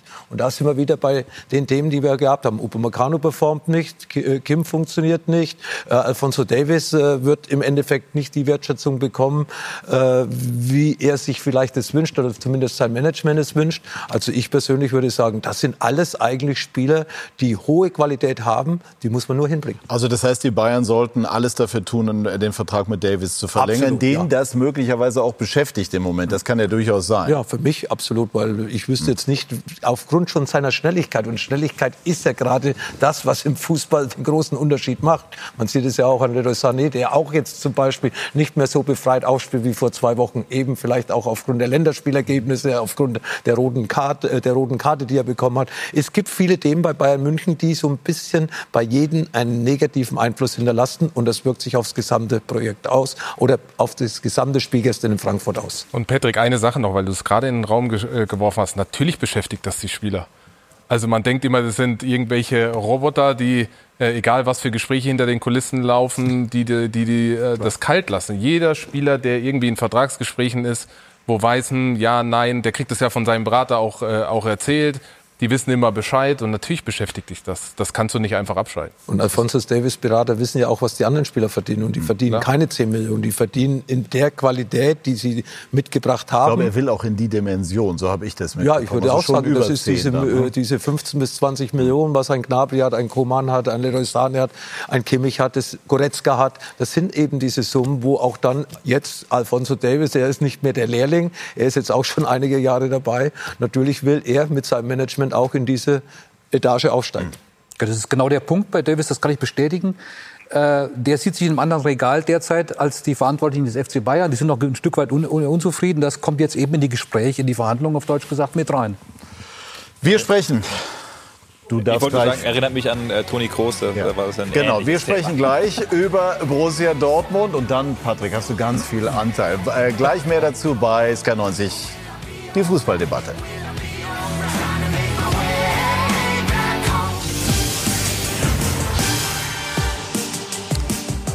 Wir sind zurück bei SK90, die Fußballdebatte und sprechen jetzt über das gestrige Topspiel Borussia Dortmund gegen RB Leipzig. Ein Spiel für beide sehr, sehr wichtig, weil sie nicht in ganz besonders guten Phasen waren. Und am Ende gestern, Sven Schröter, hatte RB das bessere Ende für sich. RB Leipzig gewinnt das Verfolgerduell in Dortmund und es war eine Menge drin. Nach einer Viertelstunde Svenja Blonski mit der Entscheidung Elfmeter nach der Attacke von Hummels gegen Openda. Aber das Ganze war außerhalb. Nach langem Check war klar, Rot gegen Hummels und nur Freistoß. Es blieb beim 0 zu 0. Nach einer guten halben Stunde dann die Führung für Leipzig. Eigentor von Benzibaini. Aber die Dortmunder nicht wirklich geschockt in der Nachspielzeit der ersten Hälfte. Süle mit dem Ausgleich 1-1. Die zweite Halbzeit, 54. Minute, Leipzig mit dem Führungstor. Baumgartner im Nachschuss. Dann schon Nachspielzeit, Leipzig mit Paulsen und der vermeintlichen Entscheidung. Aber es war noch nicht die Entscheidung. Dortmund wollte nochmal. Dritte Minute der Nachspielzeit. Füllkrug 2 zu 3. Dortmund hatte noch Chancen. Dortmund kämpfte um den Punkt mit zehn Mann, aber es reichte nicht mehr. Sieg am Ende für Leipzig. Ja. Also natürlich wurde diese Partie gestern davon, Jörg, geprägt, äh, dass eben äh, Hummels früh vom Platz musste. Schauen uns die Szene nochmal an. Hummels hat ja selber auch die äh, Schuld sozusagen im Nachgang auf sich genommen. Kann man irgendwelche entlastenden Argumente finden, beispielsweise den Ehrgeiz von Innenverteidigern, speziell von Hummels, so etwas noch zu lösen? Oder ist das, muss man das klar bei ihm ansiedeln? Genau in dem Moment muss man es klar bei ihm ansiedeln. Also eine richtig gelungene, tolle Grätsche kann so schön sein, manchmal wie ein Tor. In dem Fall äh, war er einfach zu spät, zu langsam ein Stück. Äh, ähm, notgedrungen zu spät gestartet durch die, die, die, die Fehler, die weiter vorne passiert sind. Und er dürfte diese Grätsche da nicht mehr ansetzen. Vor- vorher Fehler ja klar, glaube ich, bei Meunier, der den, der den äh, Ball erstmal nicht bekommt oder nicht wegrätscht. Äh, ich bin mir sicher, dass Mats Hummels in dem Moment das Gefühl hatte, dass er ein bisschen Superkräfte hat und über sich hinaus wächst mit Blick auf die unglaublichen Grätschen, die er zuvor hatte. Das Spiel in Mailand äh, war ja fast der Mats Hummels äh, wie 2014 und ich glaube, dass er mit dieser Grätsche so das Zeichen setzen wollte und das Selbstbewusstsein eigentlich auch hatte und dachte, die hole ich mir jetzt und dann ist das ganze Stadion da äh, und da kam er dann doch ein bisschen zu spät. Ja, sowas gibt, sollte es nicht geben. Ich glaube, das ist einer der großen Qualitäten, die Mats hat oder immer hatte auch, dass er in solchen Momenten ein super Timing hat, äh, wann er runtergeht und wann nicht. Da ist er ein Tick zu spät gekommen, was natürlich eine, eine große äh, Auswirkung hatte. Aber ich glaube, das weiß er selbst am besten, hat sich ja auch direkt äh, nach dem Spiel gemeldet. Ähm, ja, das ist halt so. Das ist das Spiel des Verteidigers. Ähm, du musst Entscheidungen treffen. ist Manchmal ist Tweet, es die ne? falsche. Mhm. Ne? Ja. Was- ich ganz, genau, wir sehen den Tweet ja von Mats Hummels, wo er sich entschuldigt. Was ich ganz interessant finde, dass Edin Terzic äh, ihn sehr stark kritisiert hat, also Mats Hummels. Ne? Und, ja, Wir haben den O-Ton. haben wir okay, ja, Vorbereitet. Ja, ne? das ist Fernsehen gewusst. 2023. Da hören wir jetzt mal rein, denn Edin Terzic hat sich da schon äh, ungewohnt deutlich geäußert. Grundsätzlich finde ich, wir grätschen heutzutage im deutschen Fußball viel zu sehr, dass wir nicht mehr, nicht mehr in das Laufduell gehen. Auch beim, beim zweiten Gegentor ähm, gehen wir das Risiko, dass wir zu Boden gehen. Das sind Dinge, die wir jetzt schon häufiger thematisiert haben. Aber ich glaube, das ist etwas, was gerade sehr, sehr modern ist im Fußball, dass die Innenverteidiger früh zu Boden gehen und versuchen dann nochmal eine spektakuläre Rettungstat zu haben, anstatt das Laufduell aufzunehmen und den Gegner unter Druck zu setzen. Also dann auch noch später. Äh, ja, jetzt ist er auf der anderen Seite so, Lothar, so eine kernige Grätsche kann ja auch mal äh, ganz schick sein. Also ich habe äh, in Erinnerung die sogenannte Monster-Grätsche von Boateng, glaube ich, 2014, Hövedes 2016, würde ich jetzt mal ohne Gewehr sagen. Und äh, mal zu grätschen hat ja auch Hummels schon erfolgreich hinbekommen. Absolut, und zwar in wichtigen Momenten. Aber hier hatte er keine Chance, gegen den Ball zu kommen. Also es war entweder klarer Elfmeter oder eben außerhalb des Strafraums Notbremse und rote Karte. Aber er hat auch keine Chance mehr, das Laufduell aufzunehmen, weil das war auch schon vorbei. Nur, äh, ja, Die Chance gab's auch. Bender ist ja fast schon ein bisschen langsamer geworden, weil er wusste, da kommt eigentlich keiner mehr ordentlich hin. Also und äh, ja, wäre es vielleicht vernünftiger gewesen, ganz wegzubleiben und Obender die Möglichkeit ge zu geben, eins gegen eins gegen eins, Gegen eins gegen Kobel eins dann, ne? gegen nee gegen äh, gegen äh, gegen Kobel zu spielen, weil da muss er ja auch erst mal vorbeikommen. Also ja, und Kobel mit seiner mit seinen Armen, mit seiner Form, die er zurzeit hat, hätte wahrscheinlich eine größere Chance gehabt in dieser 1 gegen 1 Situation wie bei einem möglichen Elfmeter. Aber das Schlimmste, was Dortmund passieren konnte nach zwölf Minuten, war die rote Karte von Mats Hummels und mit einem Mann weniger zu spielen, obwohl das ist vor allem in der zweiten Halbzeit die Dortmunder sehr, sehr gut gemacht haben. Wird zu viel gegrätscht, so wie Terzic behauptet. Ich erinnere mich, dass Joachim Löw immer gesagt hat, es wird nicht gegrätscht. Ich habe eher den Eindruck, dass die Grätsche tendenziell aus der Mode gekommen ist. Also ich habe eine ganz andere Wahrnehmung als Terzic. Ja, wir sind aber auch eine andere Generation wie der Bei uns früher ist mehr gegrätscht worden. Absolut ist ja auch weniger dann äh, so eine Grätsche mit gelber oder roter Karte ge äh, gehandelt worden. Also früher ist ganz sicher mehr gegrätscht worden. Man soll grätschen, wenn man den Ball trifft. Dann soll man grätschen. Wenn man den Ball nicht erwischt, sollte man nicht grätschen, weil man nimmt sich ja selbst aus dem Spiel, beziehungsweise man schadet der Mannschaft. Ja, es geht doch auch, auch bei Löw zum Beispiel. Es ging doch immer um die Balleroberung ohne Foul, ohne überhaupt in die Nähe eines Fouls zu kommen, um sofort dann im Ballbesitz zu sein, umschalten zu können. Die Grätsche hier war ja eine Rettungsgrätsche. Das war ja äh, äh, letzte mögliche Mittel, wa- was gesucht wurde und so wurde nicht gefunden. Und bei Terzic muss ich sagen, das erinnert mich so ein bisschen an das System und ein Taktikthema eben von Tuchel. Das ist so Trainerspeech, das kann ich auch verstehen. Die ticken so. Äh, Jetzt ist er wieder bei dem großen Thema, es wird zu viel gegrätscht in der, äh, in der Bundesliga. Nein, es wurde an dieser Stelle im falschen Moment gegrätscht, weil vorher ein Fehler passiert ist und Hummels zu langsam war, um das Ding noch läuferisch abzulaufen. Ich So weiß auch es. nicht, ob er das nur auf Dortmund bezogen hat. Das Ja, ich glaube, Nein, er hat hat es nicht, auf allgemein. Aber in dem Moment, nach dem Spiel, fängt ein Trainer an, so zu denken und so zu sprechen. Aber das hat mich an Tuchel erinnert, dann geht es wieder ums System und so weiter. Aber manchmal sind die Antworten dann vielleicht einen Tag später doch einfacher. Gut, also es äh, war eigentlich eine konkrete Szene. Er hat ein bisschen mehr draus gemacht. Jetzt muss man sagen, klar, das Spiel wurde dadurch dominiert, aber am Ende steht eben oder beeinflusst am Ende steht, Borussia Dortmund hat verloren, hat sich aufgebäumt, alles wunderbar. Trotzdem vier Punkte Rückstand. Droht die Saison aus Dortmunder Sicht, zumindest was die Liga anbelangt, zu verrutschen? Ja, auf jeden Fall. Also da ist man, glaube ich, auf dem in Anführungszeichen besten Wege jetzt gerade.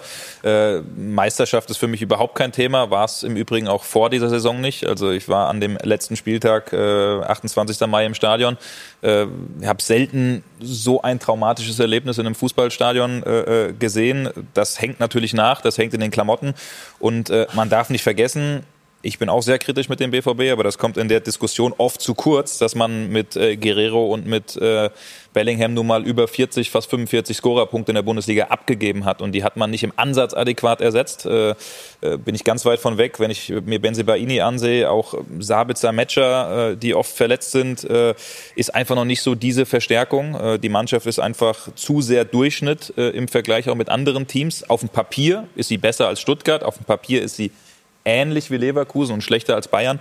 Äh, deswegen ist die Meisterschaft äh, für mich kein Thema. Ähm, sie müssen eigentlich auch mehr darauf achten, sogar noch, dass sie die Champions League äh, erreichen. Weil eine Saison ohne Champions League für den BVB wäre ein Riesenfiasko. Würdest du denn sagen, du hast die Kaderqualität angesprochen, dass Terzic mehr aus diesem Kader herausholen könnte oder gibt der Kader dann letztlich nicht mehr her als mal mindestens oder höchstens Platz vier? Ja, das ist eine gute, also ich glaube schon, das ist eine gute Frage, weil es ein Mittelding ist. Ich glaube schon, dass äh, mehr drin ist als Platz vier, auch für Borussia Dortmund. Das ist, finde ich, schon der Anspruch. Ich finde, wenn man mal einzelne äh, Kaderposten durchgeht, Marius Wolf, äh, äh, Sali Özcan, ähm, auch ein Julian Riasson, das sind alles ordentliche Bundesligaspieler, aber jetzt nicht die Top-Bundesligaspieler, um eben äh, äh, oben anzugreifen. Und auch ein Niklas Füllkrug, der dann noch mit fünf Toren der beste äh, äh, Torjäger bei den Dortmundern ist, hat noch vor ein paar Jahren in der zweiten Liga gespielt. Also wir reden nicht wenn wir mal in der Vergangenheit gucken, habe ich eben gesagt, äh, äh, Guerrero, Bellingham, äh, äh, Sancho, den wir hatten, die Dembélés dieser Welt, die Aubameyangs, die Haalands, dass die alle mal beim BVB gespielt äh, haben und man das da nicht geschafft hat, deutscher Meister zu werden, ist eigentlich äh, äh, das große Drama. Also ich glaube schon, dass man ein Kaderproblem beim BVB hat. Was ich aber auch höre aus vielen Gesprächen mit Spielern, jetzt mal off-Record, wenn keine Kamera und sowas da ist, ähm, dass äh, sie sich schon eine aktivere Spielweise wünschen von Edin Terzic. Sie schon mehr den Ball haben wollen, mehr die Kontrolle haben möchten. Äh, nicht so wie in den Spielen gegen Stuttgart oder auch Leverkusen. Also sie möchten eigentlich, weil das in der DNA des BVB steckt, dem Spiel irgendwie seinen Stempel aufdrücken. Und da sehe ich schon auch Ansätze bei Edin Terzic. Und äh, wie ist es um seine Autorität bestellt? Im Grunde hat er ja eben gesagt, also er will die Grätschen nicht, aber die Grätschen werden gemacht. Das ist eigentlich nie so gut. Man könnte das jetzt böse zu Ende denken und sagen, die, Tra die Spieler machen zumindest nicht immer das, was der Trainer von ihnen fordert. Das muss man fairerweise sagen. Ich weiß nicht, ob er vorher in den, in den Kabinen Aber es scheint ja ein Thema zu sein, das, das ihn beschäftigt.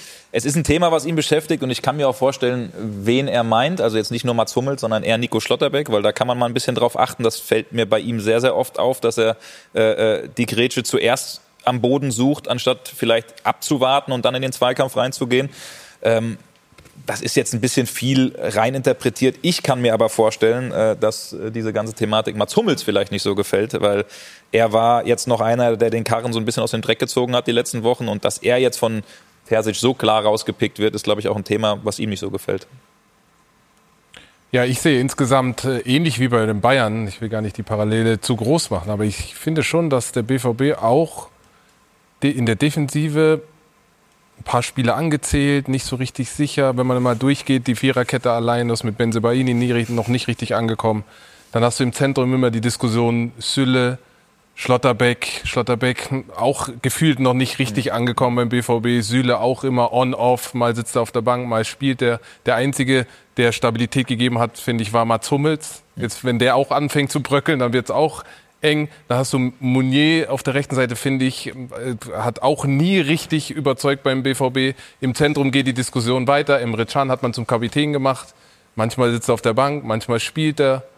Ähm, das sind zu viele Themen in der Defensive, die extrem wichtig ist. Äh, ähnlich wie bei, wie bei Bayern, wo ich glaube, dass es einfach dass es äh, auf Schrecke einfach schwer ist. Wie groß ist denn jetzt der Druck auf äh, Terzic? Der ist finde ich, so groß, wie er bisher noch nicht war, im, im Verlauf einer, einer Saison, so mittendrin.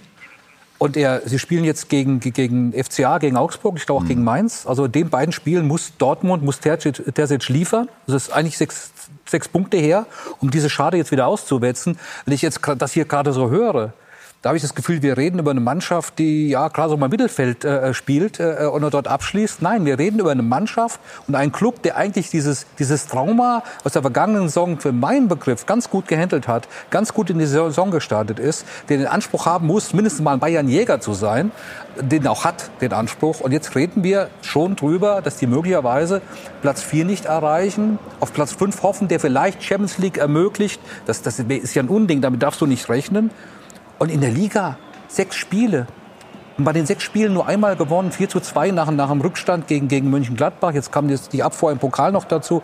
Ich finde, sich auf Aufholjagden zu verlassen, immer mal wieder gelingt eine Aufholjagd mhm. in einem Spiel oder so, irgendwann in dieser Saison nochmal, das ist für Borussia Dortmund und auch für diesen Kader deutlich zu wenig. Aber bei allem Respekt, ich finde, Kader, von der Qualität des Kaders ist äh, für mich der BVB auch inhaltlich nicht Bayernjäger Nummer eins. Das Dann müssten wir Kritik zum Beispiel an Kehl adressieren.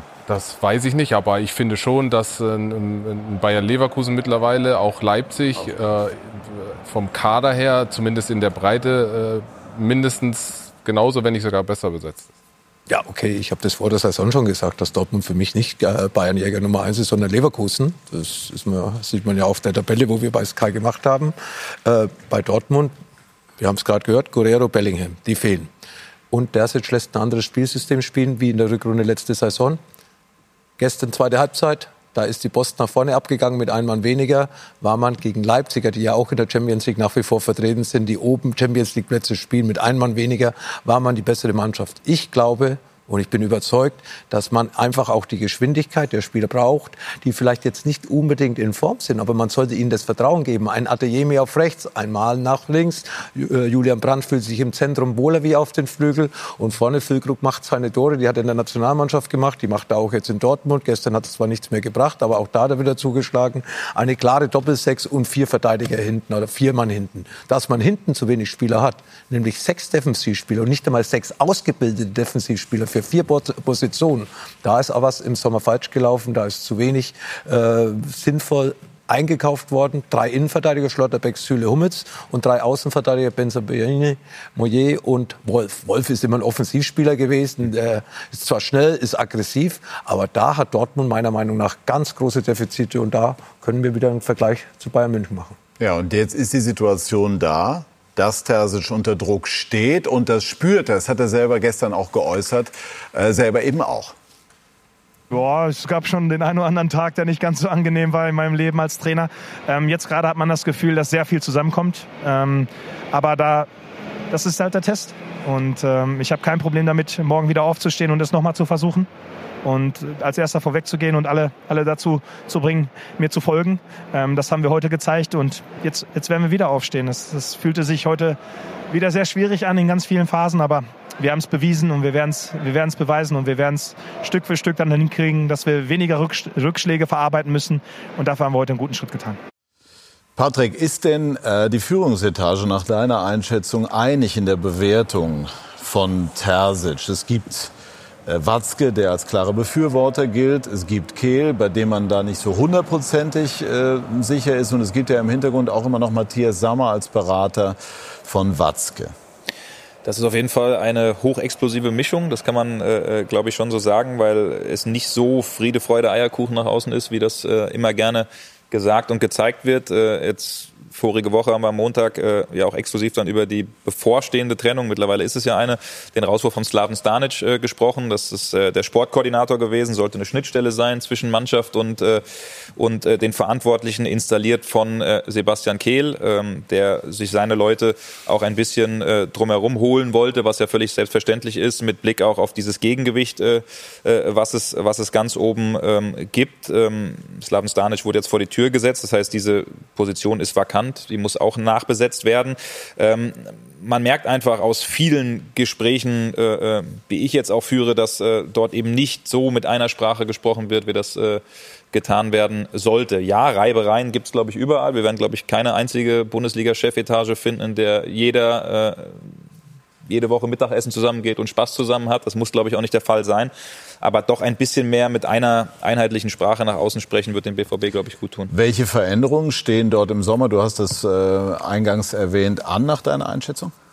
Ich, ich kann mir nicht vorstellen oder ich habe nicht so die Fantasie, dass es in diesen oder in der Konstellation, wie wir sie jetzt hier hinter uns äh, äh, sehen, äh, weitergehen wird. Ich kann jetzt zurzeit noch nicht sagen, ob das am Ende Sebastian Kehl treffen wird, ob es äh, äh, Edin Terzic treffen wird, auch Hans-Joachim Watzke, dessen Vertrag 2025 ausläuft, der sich sicherlich auch Gedanken machen muss, äh, was über die Zukunft hinaus auch mit ihm passiert, der zurzeit sehr, sehr viele verschiedene Positionen hat bei der DFL, beim DFB, wo er an mancher Stelle auch mal gesagt hat, der ist öfter in Frankfurt als in Dortmund. Ähm, also das sind, das ist schon eine Konstellation, wo ich sage, ich glaube nicht, dass die über den Sommer hinaus äh, äh so erhalten bleibt. Ob es am Ende der Trainer sein wird, der dann vielleicht auch Aki Watzke nicht 100 Prozent überzeugt oder Sebastian Kehl, der vielleicht merkt auch, ich bekomme nicht so die Rückendeckung oder das Vertrauen, wie ich es eigentlich bekommen müsste. Lothar, wann könnte es gefährlich werden für Terzic? Wenn bis Weihnachten äh, Champions League ist ja noch der Anker, an den er festhält. Ja. Und da kann er sich ja auch, äh, kann er sich auch wertschätzen, weil äh, in dieser Gruppe weiterzukommen und äh, das Weiterkommen steht ja fest, vielleicht sogar als Gruppenerster jetzt. Aber wenn er in der Bundesliga nicht punktet, dann ist das über Weihnachten oder noch vor Weihnachten eine Diskussion. Also der Abstand zu Platz vier das ja das Minimumziel sein muss für Borussia Dortmund, ist er gefährdet. Und wenn sie in den nächsten Wochen nicht punkten, Heimspiel gegen Mainz 05, da war doch was. Ja, und dann irgendwo noch ein Auswärtsspiel. Ich glaube, wo ist das Auswärtsspiel? In Augsburg. Augsburg. In Augsburg sind zwei unangenehme Gegner, ja, wo sie immer ihre Schwierigkeiten gehabt haben. Und äh, da muss Eddie Ersic mit seiner Mannschaft sechs Punkte holen, um gemütliche Weihnachten zu feiern. Du hast eben die Einkaufspolitik angesprochen, auch moniert. Ähm, wer hat das aus deiner Sicht zu verantworten? Ja, ich weiß nicht, wie das in äh, Dortmund gehandelt wird, aber im Endeffekt sind es diese Leute, die da hinten in der Verantwortung stehen, aber nicht alleine äh, Sebastian Kehl, sondern da kommen ja auch äh, wahrscheinlich äh, gewisse mm, ja, an, äh, Ansprüche von oben. Ist Geld da, ist kein Geld da? Was darf man ausgeben, was darf man nicht ausgeben? Für einen Linksverteidiger sollte man kein äh, Geld ausgeben. Deswegen hat man Benzibaini genommen. Es war klare Ansage, Linksverteidiger darf nichts kosten, muss ablösefrei sein. Grimaldo wäre auch auf dem Markt gewesen, aber er war vorher schon wahrscheinlich mit Leverkusen einig. Und von dieser Seite ist natürlich auch Sebastian Kehl sehr unter Druck gewesen. Metscher war verletzt, ein talentierter junger Spieler, hat mir auch äh, sehr gut gefallen in Wolfsburg, hat mir auch bei seinem Nationalmannschaftsdebüt in, in Köln gegen Belgien in der zweiten Halbzeit gut gefallen. Aber natürlich in Bellingham und Guerrero kann man nicht eins zu eins ersetzen und deswegen ist ja der Kader in diesem Jahr wieder mal schwächer wie in dem Jahr zuvor und das hatten sie, die Dortmunder ja schon in den letzten Jahren mitgemacht. Über die ganzen Abgänge haben wir vor, äh, gesprochen, Haaland, Bellingham. wenn die alle noch da spielen würden, dann würden die natürlich Favorit auf die Meisterschaft und vielleicht auch auf die Champions League. Aber die sind so eben alle weg. Ja. Dortmund muss immer wieder neue Spieler finden, aber das funktioniert nicht in jedem Jahr. Und ich glaube, dass man in diesem Jahr gerade bei den Neuverpflichtungen auch auf den ganzen Positionen, die man besetzen hätte sollen, ich habe gerade die Defensive angesprochen, dass man nicht unbedingt da äh, im Rein mit sich ist, dass man da sich keine gute Note geben kann. Äh, ja, es waren Mittelfeldspieler sind gekommen, viele Mittelfeldspieler, aber man hätte vielleicht auch auf anderen Positionen ein bisschen mehr draufschauen können, dass man so, sozusagen nicht nur Qualität hat, sondern eben auch in der Breite Möglichkeiten. Wie ähm, ja, brisant, explosiv sagen wir mal, brisant ist die Situation beim BV? Also wenn das jetzt so ein Schild wäre auf dem Tankwagen, wo die höchste, höchste Stufe ein, äh, äh mit zehn zu benennen wäre, wäre ich immer noch bei sechs oder sieben. Okay. Also ich würde, würde das jetzt, die Chance, sich gemeinsam zu finden, auf einen gemeinsamen Weg wieder, wieder zu einigen, die sehe ich absolut. Und es ist auch kein Kehler alleine, kein Watzke, der von oben alles bestimmt hat bei diesen Transfergeschichten. Das wird im Team entschieden. Natürlich hat ein Sebastian Kehl deutlich mehr Verantwortung. Äh, aber ich sehe da noch gute, gute Chancen, dass die eine einheitliche Linie bekommen, für die Dortmund in den letzten Jahren auch beim Misserfolg, wenn nicht alle Träume erfüllt wurden, immer wieder gestanden hat. Absolut. Also Hans-Joachim Watzke und Michael Zorgt, äh, Vorgänger von Sebastian Kehl, waren jetzt auch nicht die allerbesten Freunde und haben es über 20 Jahre, 15 Jahre hinweg geschafft, äh, ordentlich zusammenzuarbeiten. Also deswegen äh, äh, müsste man sich da schon zu, zusammenraufen können. Ich habe noch einen Gedanken, den ich loswerden möchte, was, was Sebastian Kehl betrifft. Ähm, na klar ist er auch mit in der Verantwortung als äh, Sportdirektor, wurde in der einen oder anderen Entscheidung aber auch dann äh, übertroffen, die er vielleicht anders machen wollte. Haben wir in der Vergangenheit ja auch schon äh, äh hinlänglich thematisiert, Alvarez und so weiter und so fort. Ähm, was Kehl aber gemacht hat, und deswegen ist dieser Job nicht ganz so einfach. Er hat ein, eine klare das hast du ja eben auch ein bisschen angesprochen, äh, Lothar, eine klare äh, Vorgabe bekommen, auch das Gehaltsniveau innerhalb des Kaders ein Stück weit zu senken, Spieler mhm. wie Hazard wegzubekommen, Spieler wie Nico Schulz wegzubekommen, Altlasten aus der Vergangenheit, äh, die Verträge von Marco Reus, von äh, äh, Emre Can, auch von ähm, Mats Hummels anzupassen. Und das ist eine Geschichte, äh, die man ihm auch anrechnen muss, dass das, dass die nicht mehr diese Sprünge machen können, wie beispielsweise Leverkusen, die mittlerweile, es verschiebt sich so ein bisschen, auch auf dem Niveau sind, wie Dortmund vielleicht mal früher war. Leverkusen ist ein gutes Stichwort. Äh, wir werden Borussia Dortmund weiter intensiv beobachten und äh, ganz klar ist, dass die Spiele vor der Winterpause die Atmosphäre dann sehr deutlich beeinflussen beeinflussen werden. Bayer Leverkusen äh, war heute zu Gast beim VfB Stuttgart. Absolutes Spitzenspiel und es hat gehalten, was es versprochen hat. Gleich mehr dazu bei SK90. Die Fußballdebatte.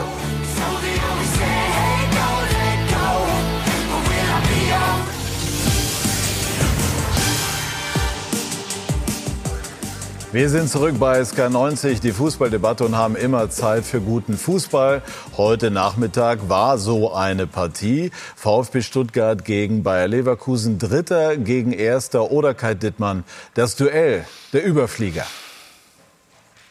Nach den Bayern wäre fast auch Spitzenreiter Leverkusen ausgerutscht. Das Ganze bei einem bärenstarken VfB aus Stuttgart in Weiß. In der siebten Minute Dreifachchance für die Stuttgarter Girassi, Undaf und Wagnermann Tapsoba und Radetzky retteten. Bayer fand offensiv so gut wie gar nicht statt, hatten in der neunten Minute die beste Chance des ersten Durchgangs. Ein Pfostentreffer von Amin Adli. Erst in der 40. Minute beendete der VfB seinen Chancenwucher, nachdem Wagnermann Führig freispielt. Keine Gegenwehr der Leverkusener, die hochverdiente Führung in einem extrem temporeichen Spiel. In Durchgang 2 Leverkusen mit Dreierkette wieder und total verbessert. Florian Wirtz leicht angeschlagen mit dem Ausgleich. Leverkusen super effektiv. War in Durchgang 2 die deutlich bessere Mannschaft. Bei Stuttgart schwanken so langsam die Kräfte. Leverkusen wollte, hatte Pech mit Aluminium Nummer 2 durch Chaka. 1-1 am Ende. Alonso bleibt ungeschlagen und weiterhin Tabellenführer. Machen beide, finde ich, einen sehr stabilen Eindruck, Jörg. Äh, spektakulär in Teilen, aber eben auch souverän. Kann Bayer Leverkusen tatsächlich durchziehen und die Bayern, sagen wir mal, zumindest bis zum Ende dieser Saison gefährden? Ja, davon bin ich nach allem, was ich in dieser Saison gesehen habe, überzeugt, dass sie absolutes Potenzial haben. Grundsätzlich muss man gerade auch bei Leverkusen schauen, wie geht der Afrika Cup ab, wie geht der Asien Cup ab. Das betrifft viele Mannschaften, ist klar. Bei Leverkusen würde ich da besonders hinschauen wollen. Dieser Verein strahlt Ruhe aus. Ich meine, wir haben eben über den BVB gesprochen, FC Bayern, über die Trainer. Xabi Alonso ist im Moment über jede Kritik erhaben. Dieser Verein hat eine Ruhe und sie spielen das will der BVB, will Bayern ja auch immer machen. Leverkusen spielt in dieser Saison nicht nur erfolgreich, sie spielen auch schön erfolgreich. Und das macht Spaß. Und ich traue ihnen nochmal diese Stabilität auch zu. Ich auch. Ähm, ich finde, die haben wir haben ja vorhin schon mal über diese Achse gesprochen, haben da schlaue Transfers gemacht, wie so ein erfahrener Chaka im Zentrum, der der Ruhepol ist und der dann das Spiel auch mal langsam macht, wenn es nötig ist. Ähm, und haben einen Trainer, der natürlich auf absolutem Weltklasse-Niveau selbst gespielt hat und das ist noch nicht lange her, der, glaube ich, äh, Dinge vermittelt, ähm, die es möglich machen, bis zum Ende durchzuziehen. Und der, der, wird der Letzte sein, der irgendwie der Mannschaft das Gefühl gibt, dass sie jetzt schon irgendwas gewonnen haben. Und das macht, glaube ich, Leverkusen so gefährlich.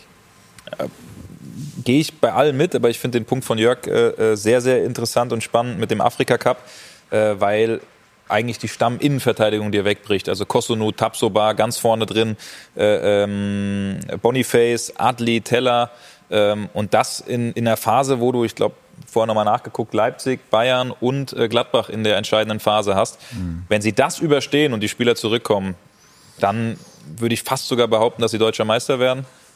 Wenn, der, wenn diese Phase anders ausgeht, dann, also das ist eine ganz entscheidende Geschichte der Afrika Cup. Wir haben äh, Jonathan Tah im Übrigen danach gefragt, wie er denn die Chancen von Bayer Leverkusen einschätzt, deutscher Meister werden zu können. Wir wollen immer gewinnen, äh, wir wollen immer drei Punkte mitnehmen. Ähm, aber es war heute wirklich ein sehr, sehr toughes Spiel, ähm, wo man sagen muss am Ende, wir müssen uns mit dem einen Punkt zufrieden geben. Aber nochmal einen Punkt mehr Vorsprung Richtung Meisterschaft. Ja, das stimmt. Wollen Sie Meister werden? Ich spiele nirgendwo mit, äh, um, um nicht zu gewinnen.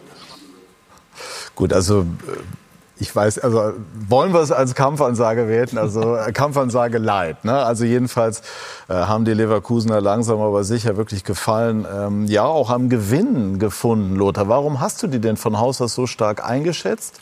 Einkaufspolitik, Erfahrung, die Sie eingekauft haben. Sie haben ja nicht nur Chaka, Grimaldo, Hoffmann, erfahrene Spieler, Boniface kenne ich aus der Europa League und ja. Conference League. Hast du hier von der ersten Sekunde an gesagt, weiß ich. Ich habe gesagt, äh, ja. äh, der Spieler ist eine Granate. Ich weiß nicht, warum das denn noch in Belgien spielt und noch nicht in Deutschland. Er war also, verletzt, das war, glaube ich, Ja, zwei Achillessehnen, ja, aber die hatte ich auch und bin auch irgendwie zurückgekommen. Also damit kenne ich mich aus. Ja. Äh, Leverkusen hat ja, und dafür hat man ja Mediziner den Test gemacht und haben ihn im Endeffekt so eingestuft, dass es äh, jeden anderen genauso passieren kann wie Boniface. Nein, eine tolle Mannschaft, toller Trainer.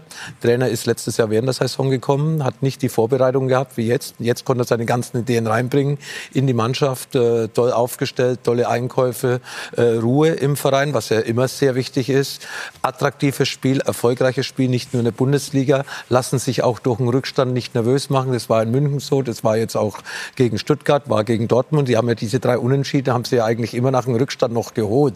Also eigentlich auch was sehr Positives, dass die Moral in der Mannschaft stimmt, dass eine Achse da ist. Äh, Radetzky spielt die äh, beste Saison, seitdem er in der Bundesliga ist mhm. und ist ja schon ein paar Jahre da. Ta ein absoluter Abwehrchef, dann eben Chaka, brauchen wir nicht drüber reden. Und dann hast du mit einem Würz und Boniface da vorne, und ich rede jetzt gar nicht von einem Frimpong mit seiner Geschwindigkeit. Aber das wollte ich gerade Grimaldo. ansprechen, Lothar, ja. weil du Grimaldo gesagt ja. hast. Sind nicht Frimpong, Grimaldo ja. auch fast so, die, wie sagen, die geheimen Garanten des Erfolges, aber doch ganz wesentliche Bestandteile? Ja, erstmal stimmt die Mittelaktion, dann noch diese Qualität auf den Seiten zu haben und mit Hoffmann ja auch einen deutschen Nationalspieler.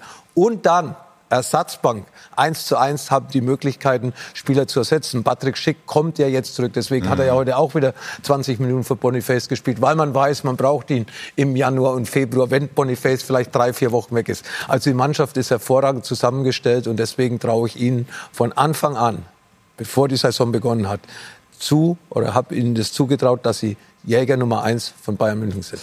Grimaldo spielt ja eine vergleichbare Position. Sie waren ja auch jetzt nicht unbedingt jemand, der immer nur runtermarschiert ist, die Flanken reingehauen hat, sondern auch gern nach innen geschwommen ist, sozusagen, wie Grimaldo das auch tut. Was ähm, ist Ihr Urteil über diesen Spieler? Ja, ist logischerweise, wenn ein Spieler, ich würde jetzt nicht sagen, dass ich ähnlich war, aber so von der Spielweise zumindest äh, einigermaßen ähnlich, dass ich dass ich das ähm, sehr gerne sehe. Ähm, ich finde, das war ein Sensationstransfer, passt genau in das Konzept ähm, und ist auch einer der wenigen auf der Position, die das so interpretieren können, auch diese Spielintelligenz haben, das so zu interpretieren.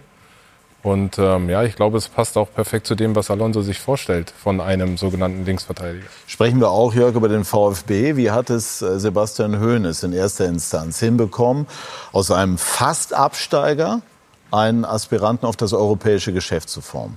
Er hat es überragend hinbekommen. Ich möchte mal kurz in die Sommerpause gehen, kurz vor Ende des äh, Transferfensters.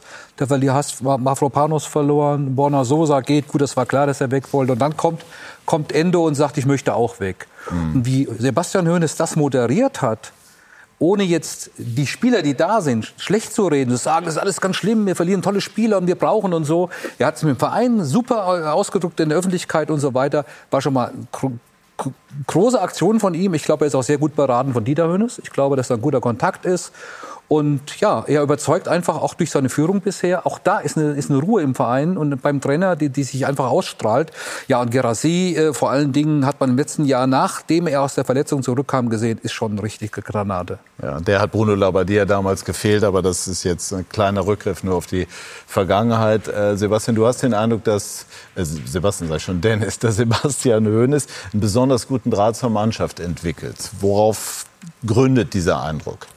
Ja, äh, dadurch, dass ich natürlich zwei Jahre da gespielt habe, kennt man noch den einen oder anderen und hört dann immer mal wieder rein. Und alles, was man hört, ist einfach, dass er es schafft, der Mannschaft absolutes Vertrauen ähm, zu geben, äh, seine Spielidee zu vermitteln. Und ich finde, das größte Kompliment, was man als Trainer geben kann, ist, indem man Spieler besser macht. Und wenn man diese ganze Mannschaft mal durchgeht, also da waren ja auch schon einige vorher da. Ähm, und wenn man sieht, auf welchem Niveau die spielen und wirklich jetzt auch über eine, über eine relativ äh, äh lange Zeit, da muss man sagen, ist das sein Verdienst, ähm, dass er es geschafft hat, bei den Spielern was zu wecken, was vorher scheinbar äh, nicht da war. Und deshalb äh, ist er für mich die Person, die, die den größten Anteil an diesem, an diesem Erfolg hat bis hierhin. Wohin führt der VfB in dieser Saison? Na, ich glaube, dass der VfB vielleicht letztes Jahr ein bisschen unterperformt und dieses Jahr ein bisschen überperformt hat. Die Wahrheit wird irgendwo in der Mitte liegen. Ich glaube davon, dass sich das im Laufe der Saison reguliert. Aber ich habe auch nicht das Gefühl, dass, dass die Schwaben grundsätzlich, so wie ich sie auch kennengelernt habe, jetzt äh, davon träumen, Meister zu werden. Die können das schon, die sind eher so ein bisschen pessimistischer, die können das schon richtig einordnen. Aber sie genießen das natürlich gerade nach dem letzten Jahr, dass man jetzt, äh, dass man jetzt so tollen Fußball spielt und dann äh, auch da steht, wo man steht. Ja, und äh, Lothar Michael Leopold, das darf ich verraten, hat sich schon ins Studio begeben und er hat ein Interview ja mit Undaf geführt unter der Woche und äh, da hat Undaf ja verraten, also dass äh, er für Deutschland spielen möchte und dass es auch schon Kontakt äh, seitens des Bundestrainers äh, gegeben hat. Wird es dazu führen, dass Undaf bei der Europameisterschaft für Deutschland auflaufen wird? Wenn er weiter so performt mit der Mannschaft, das ist ja auch wichtig, wie Flo die Mannschaft hat und wenn sie weiterhin so erfolgreich spielt und er vorne trifft, dann ist er ganz sicher auch ein Kandidat für den Kader für die Europameisterschaft. Aber jetzt nochmal zu Sebastian Hönes zu kommen. Andon stärker geworden, Lübendorf stärker geworden, Mittelstädt stärker geworden, vorne hohe Geschwindigkeit und eine Kompaktheit. Stiller geholt von Hoffenheim, der bei Hoffen, den hat er hier schon bei den Bayern, Bayern 2 gehabt, den Stiller, ja, und äh, wichtiger Spieler ihn. Also er hat im Endeffekt alle Spieler so bekommen, wie er sein System sieht und hat in diesen Spielern dieses System gegeben, weil er wusste, ich brauche hier Geschwindigkeit, hier brauche ich einen Arbeiter. Melo, ein ganz wichtiger Spieler, Mhm. hat auch Spieler, die auf verschiedenen Positionen spielen können. Und von dieser Seite ist Stuttgart für mich ein absoluter Kandidat, weil da glaube ich auch, dass da auch mal ein oder zwei Spiele, wenn sie nicht gewonnen, keine große Unruhe kommt, weil man aufgrund der letzten zwei Jahre weiß, wo man herkommt. Aber diese Mannschaft hat hohe Qualität und wenn dann Ruhe bleibt, wenn mal ein Spiel oder zwei Spiele verloren gehen oder nicht gewonnen werden und sie haben keine große Belastung, außer noch vielleicht ge- gemütliche Pokalspiele, die sie gerne mitnehmen. Ich glaube, der Mannschaft ist es zuzutrauen, da oben zwischen den ganz Großen reinzugrätschen. So, ich habe eben schon angekündigt, Michael Leopold ist zu uns ins äh, Studio gekommen, hat das, Interview, zu. hat das Interview mit Undaf geführt. Der will, ne? Es war so zu vernehmen, ja, absolut. Den, den Eindruck hatte man. Und wir haben auch noch nicht verraten, wie das äh, gerade zu Ende gehende Spiel ausgegangen ist. Wollen wir auch nicht, aber was erwartet uns bei den XXL-Highlights? Ich habe ja mal gelernt, man soll immer ehrlich mit seinen Mitmenschen umgehen. Insofern mit euch, mit unseren Zuschauerinnen und Zuschauern. Also ich kann Spannung versprechen, aber keinen Leckerbissen. Oh. Ja, aber wir gucken. Ne? Wie gesagt, spannend ist er allemal. Äh, zum VfB Stuttgart, was ich noch ganz spannend fand, wenn du mit den Jungs auch so sprichst. Ähm, ich habe den Eindruck, und, und da, da habt ihr alles ja schon andiskutiert gehabt, auch heute in, in diesen Thematiken, wenn du das stärkst, was du hast, Endo weg, Mavropanos weg, äh, Sosa weg, dann kann sich in einer Kabine auch eine neue Hierarchie entwickeln und neue Dynamiken entstehen. Und das ist beim VfB Stuttgart passiert.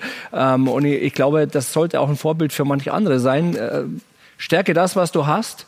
Und, und, und nimm das Neue an und, und dann kann was Gutes daraus entstehen. Das das, ist ein sehr das betonen sie beim VfB alle. Sehr guter Gedanke und den nehmen wir mit in die nächste Woche, damit wir nämlich gleich pünktlich bei den XXL Highlights sind, denn die werden sich, da bin ich ganz sicher, lohnen bei Michael Leopold und bei Mirko Slomka. Ich bedanke mich ganz herzlich bei der Runde, bedanke mich herzlich bei Ihnen, liebe Zuschauerinnen und Zuschauer, für Ihr Interesse. Schönen Sonntagabend noch. Tschüss und auf Wiedersehen.